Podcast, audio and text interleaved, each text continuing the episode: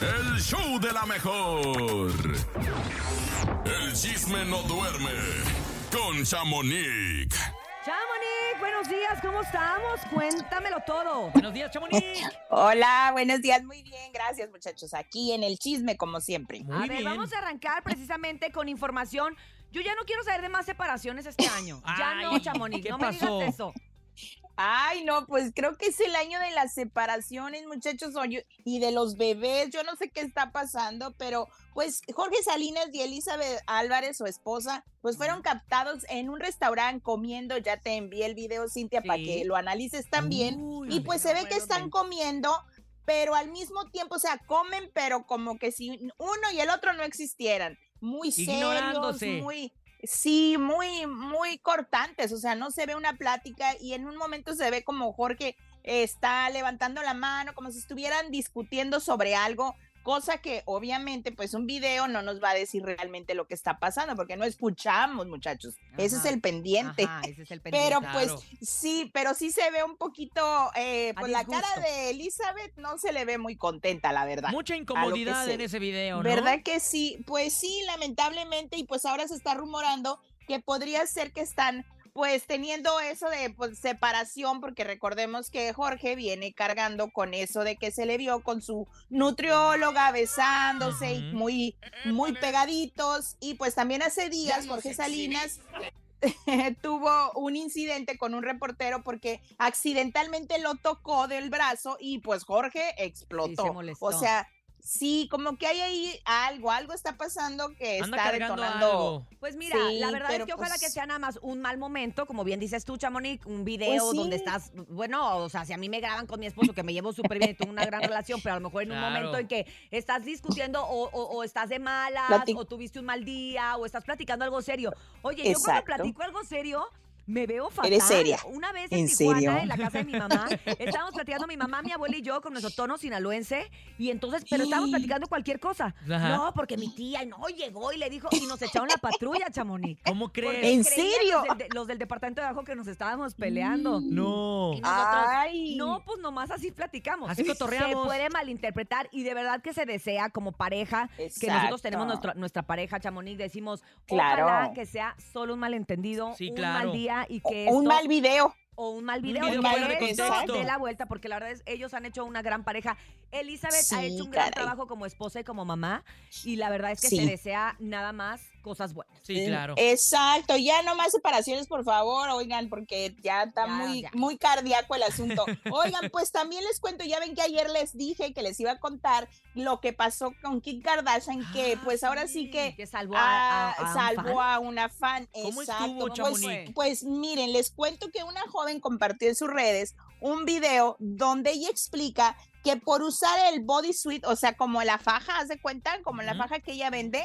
Pues que ella estaba en, en, una, en un lugar, en una fiesta, y lamentablemente, pues llegaron y empezaron a disparar, pero ella dice que sí le alcanzaron a dar tres disparos a Ajá. ella, pero que de lo apretado que estaba la faja, no se desangró. ¿Cómo gracias le da gracias a Kim Kardashian por esa, por esa faja que la salvó, Fíjate. porque no se desangró por lo Fíjate. apretado Pues que lo qué tenía. gran publicidad, De- ¿eh? Para esas fajas, la neta. Ya Pues sí, porque no ahora todos una van a querer. estética, sino también una cosa hasta de salud, mira. Sí. Esto está maravilloso, ¿a poco Exacto. no? Exacto, y sí no lo había pensado, pero sí es cierto, cuando te, te sufres algo así que sea con, con sangre, siempre te, te procuran amarrar una vendoleta fuerte, Claro. un trapo Hacer un o algo. torniquete. Para, Tienes que hacer presión y obviamente la faja pues hizo el trabajo de, de la presión y mira qué maravilloso. No había pensado en eso, pero Kim bueno, pues Kardashian, bravo. ¡Bravo! dijera el topo, hasta que hizo algo Hasta bueno. hizo algo.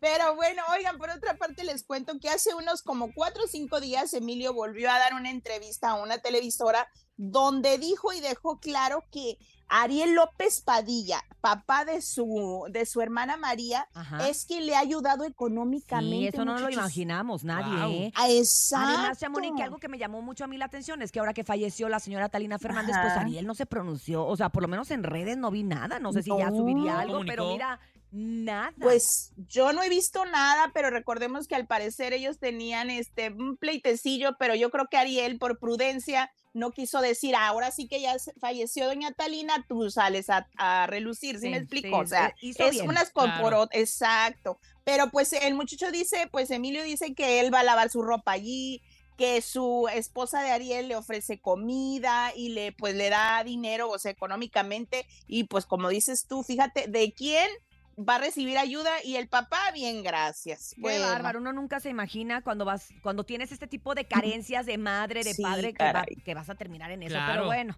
ni hablar. Pues sí, porque están muy chiquitos. También, pues no se ha visto mucha relación con Ana Bárbara, que ojalá y se, y se arreglen pronto y él tenga la oportunidad de hablar con Ana Bárbara, porque los dos se quieren mucho también ahí. Hay mucho es. apoyo de las dos partes. Así es. Oigan, y por último, antes de irme, pues Ricky Martin fue sorprendido por sus mellizos en un concierto en Suiza. Pues él estaba cantando muy contento y que los chamacos de 15 años se subieron al escenario y empezaron a dar show, a bailar y a cantar. ¡Órale! Ellos, ellos encantados de la vida, Valentino y Mateo, y pues están bien gratis y muy guapos. Oye, ya muchachos, podría, ¿eh? ya podría, ¿te acuerdas que Ricky Martin apadrinó a este grupo de CNCO? Ciencio, Ah, Era, era el exacto. padrino de CNCO y productor y todo, Ya que imagínate. haga su dúo con no, sus hijos. en una de esas sus hijos pueden terminar ¿Por ahí qué en, en no? CNCO, ¿eh? Eh, eh, no, lamentablemente ese grupo ya se desintegró. No, pero lo pueden hacer, chamonito. Ah, o sea, en sí, CNCO bueno, sí.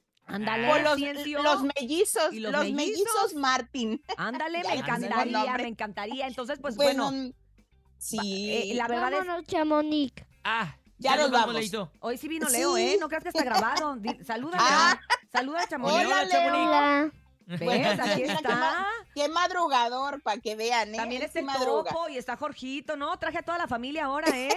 Saluda, Jorgito. Ah, qué bueno. Hola. Hola, buenos días. ¿Ves? Aquí Pues sí, tengo a todos. ellos, ellos están, están muy... Ándale, pues ya está, se oye más dormido que despierto el topo, pero Topo, bueno. si quieres dormir otro ratito. Oye, Chamonix, pues bueno, ya nos despedimos. Hay que estar al pendiente, sobre todo, de que Ricky Martin, Sí. ahorita, al estar mostrando a sus hijos, está abriendo una puerta nueva que antes no tenía cuando estaba casado y cuando Sí. estaba con este muchacho. Entonces, pues vamos a ver. que les voy a que les voy a interrumpir y les voy a contar una anécdota porque él años atrás Sí, cuando sus niños estaban estaban más chiquitos Ajá. los niños se dieron cuenta de que su papá era Ricky Martin y voltean en un programa en vivo de televisión y le dicen tú eres Ricky Martin o sea los niños ¿Qué? sorprendidos No sabían Y que su papá era el no, gran yo no cantante. sabía que mi papá era. Chayán también. A mí me pasó algo similar. No era Lupe de Bronco. ándale oye Lola pues Alberto nos Pedraza. escuchamos al, ándale nos escuchamos al rato Al ratito con la casa de los famosos Chamonix. Muchas gracias, como siempre. Recuerden que la Bye. pueden seguir en redes sociales como arroba chamonix 3. El show de la mejor. El chisme no duerme con Chamonix. Chamonix, que estamos conectados de nueva cuenta contigo para que nos cuentes todo acerca de la casa de los famosos. Dame razón, ¿qué pasó ayer? Ay, no, pues hay mucho que contar, pero poco tiempo y pues vamos al grano, como les A digo. ver. Pues en la gala les mostraron pues a los que van de panelistas pues el momento en de que los muchachos se visten de mujer y cumplen su reto. Ajá. Pero lo Ajá. que llama, a mí me llamó la atención es de que pasan este fragmentos y en uno de esos videos se oye a Jorge pedirle a la Barbie que lo ayude a vestir de mujer al rato. O sea, hace que él dice ¿Para que, pues porque a él le gusta, al parecer su abuelita de él ya sabía y que a él le gusta vestirse de mujer y hasta tiene nombre, es Sophie. Ah, o sea, ya, tiene su personaje Eh, y todo. Sí, caray. Fue lo que más me llamó la atención porque también le hacen burla en los del cuarto infierno de que Jorge estaba llorando porque nadie lo ayudó a vestir ni a maquillar. No ¿Cómo la inventes. Porque aparte le, pide ayuda a la Barbie, pues ven que la Barbie apenas si se viste. No, la Barbie con trabajos. maquilla. Con trabajos sí se entiende.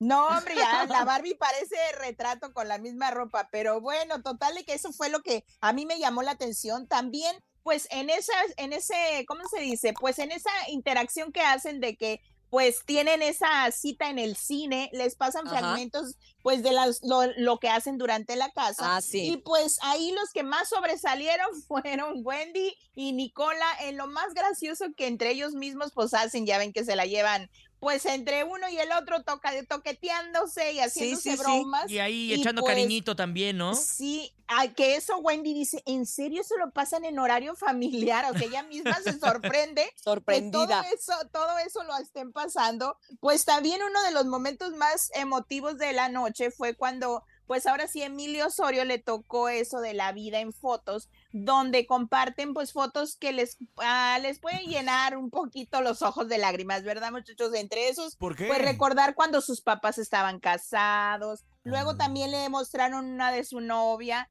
y pues él soltó en llanto ahí porque él está muy enamorado de esta Carol Sevilla. Carol y pues Sevilla. dice que, que no ha sido fácil por ser, eh, pues ahora sí que del medio famosos, pues no ha sido fácil llevar esa relación. Y en una de esas, pues le preguntan a Juan Osorio cómo lo ve. Él dice que lo ve muy enamorado, que la niña es muy sana, él también, que llevan una relación muy bonita, que a él le gustaría que, pues ahora sí que ahí quedaran, ¿verdad? Pero que nunca sabe uno. Claro. Y también comentó que, fíjense que yo no sabía esto, que Emilio fue a audicionar a ese concurso de La Voz y que dice que no se volteó nadie para, Sí. a- o sea, para que él es Pero ¿sabes qué. Chamonix? Fue muy de los del principio. Emilio estaba muy chiquito, entonces la verdad es que su voz, sí todavía tiene voz de niño, ¿no? O sea, ya más Sí. madura y todo, pero en aquel entonces era demasiado, era un niño. Entonces, pues, no, Pues- no, er- no fue a la voz kids, según Fue yo, a fue la voz normal. sí. normal, ah, no, pues se equivocó de voz, pero em- e- este Juan le, pues sí comenta eso, también comentó Emilio que su primer disco nadie lo peló, pero cuando hizo esta otra novela que se me fue el nombre, donde La- se besa con Donde el estaban los Eh, ándale. Oye, pero está padre también porque eso te da a entender que realmente Emilio está forjando su propio camino, ¿no? Y que a diferencia de muchas personas que creen que, que su papá le va despejando, él está buscando sus oportunidades en donde se ha tropezado.